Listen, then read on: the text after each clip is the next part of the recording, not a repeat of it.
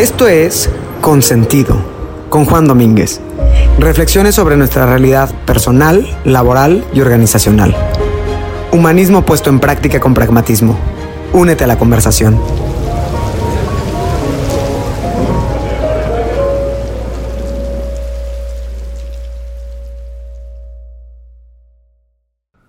Se dice que cuando hay fuego, cenizas quedan. Andrés lleva meses de trabajo muy intenso para el lanzamiento de una marca, llamada revisiones de textos, coordinar agencias, pero dos días antes del gran día se sintió desconectado, como en un mundo paralelo, francamente agotado. Literalmente no podía levantarse de su cama.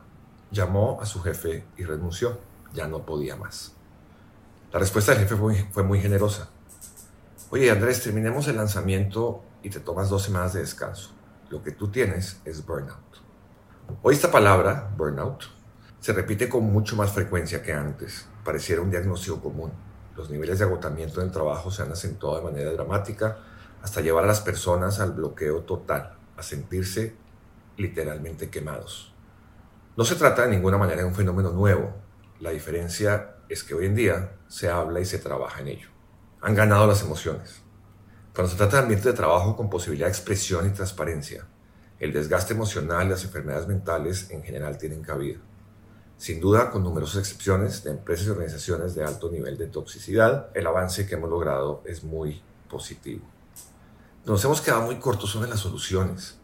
Como es el caso de muchas enfermedades, llegamos hasta el diagnóstico, en ocasiones acusatorio, de que una persona está quemada.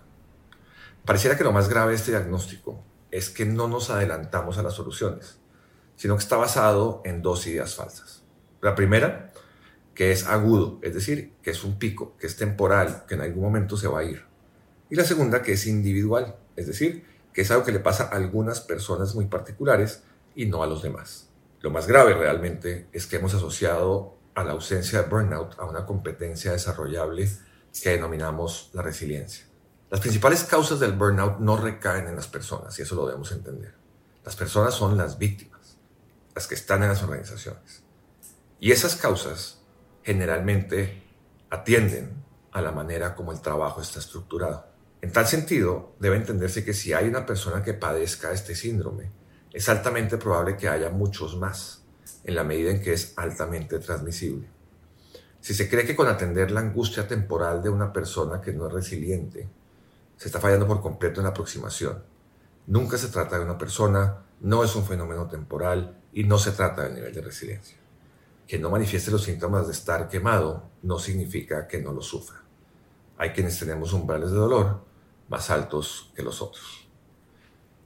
Como organizaciones debemos propender por ambientes emocionalmente seguros. Y esa seguridad se debe manifestar de manera colectiva. Atender el malestar individual es una manera de dar la espalda a lo colectivo. Atender a una sola víctima de una pandemia que hoy es social. Si pensamos en una casa en llamas, probablemente la madera y el papel se descompongan con alta velocidad ante el fuego. No ocurrirá ello con el concreto, pero no significa que el concreto no se queme.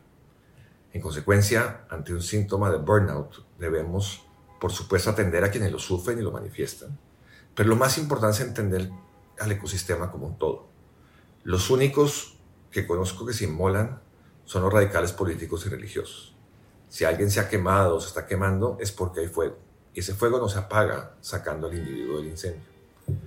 El cumplimiento de la normativa con la cual se han enriquecido muchas consultoras, la NOM 035, ha desviado la atención sobre el problema de los riesgos psicosociales de los centros de trabajo y lo ha minimizado a una encuesta y una intervención motivacional, una motivación para que le echemos ganas. Es lamentable que algo tan serio y recurrente reciba un tratamiento tan precario y con ello se pueda definir que cumple con la norma. Las emociones, las profundas afectaciones mentales, el daño permanente de este fenómeno es hoy uno de los problemas más serios de salud pública. Para mostrarlo por el camino de la exageración, formar y desarrollar personas en resiliencia en ocasiones es casi como pedir de manera elegante un masoquismo, pero además premiarlo. ¿Qué ocurriría si empezamos a entender que el burnout es más bien un fenómeno colectivo? ¿Cómo lo veríamos diferente cuando nos empecemos a dar cuenta que si hay alguien en situación es muy probable que haya más? Y finalmente, ¿cuándo entenderemos que es una situación crónica y no circunstancial? No debemos seguir enseñando a la gente a aguantar bajo el discurso de la resiliencia. Eso es francamente inhumano. Carlitos Páez, uno de los sobrevivientes uruguayos del accidente de los Andes, señala que cada quien tiene instalado un angustiómetro diferente. Y aquí pareciera que los buenos son los que aguantan calor y los malos los que se queman. Las buenas organizaciones son las que son conscientes de su temperatura y toman las medidas para administrarla de manera adecuada. Y no, no se trata de mandar a Andrés a descansar dos semanas, pues cuando regrese va a entrar sin saberlo a la misma casa en llamas. Y lo más probable es que se queme. Consentido, con Juan Domínguez. Gracias por acompañarnos en este episodio de Consentido, el podcast. Si te gustó esta reflexión sobre la humanidad, nuestra vida personal, profesional y social, te invito a que te unas a la conversación a través de las redes sociales en LinkedIn y Facebook como Juan Domínguez, en Instagram y Twitter como arroba hh-juand.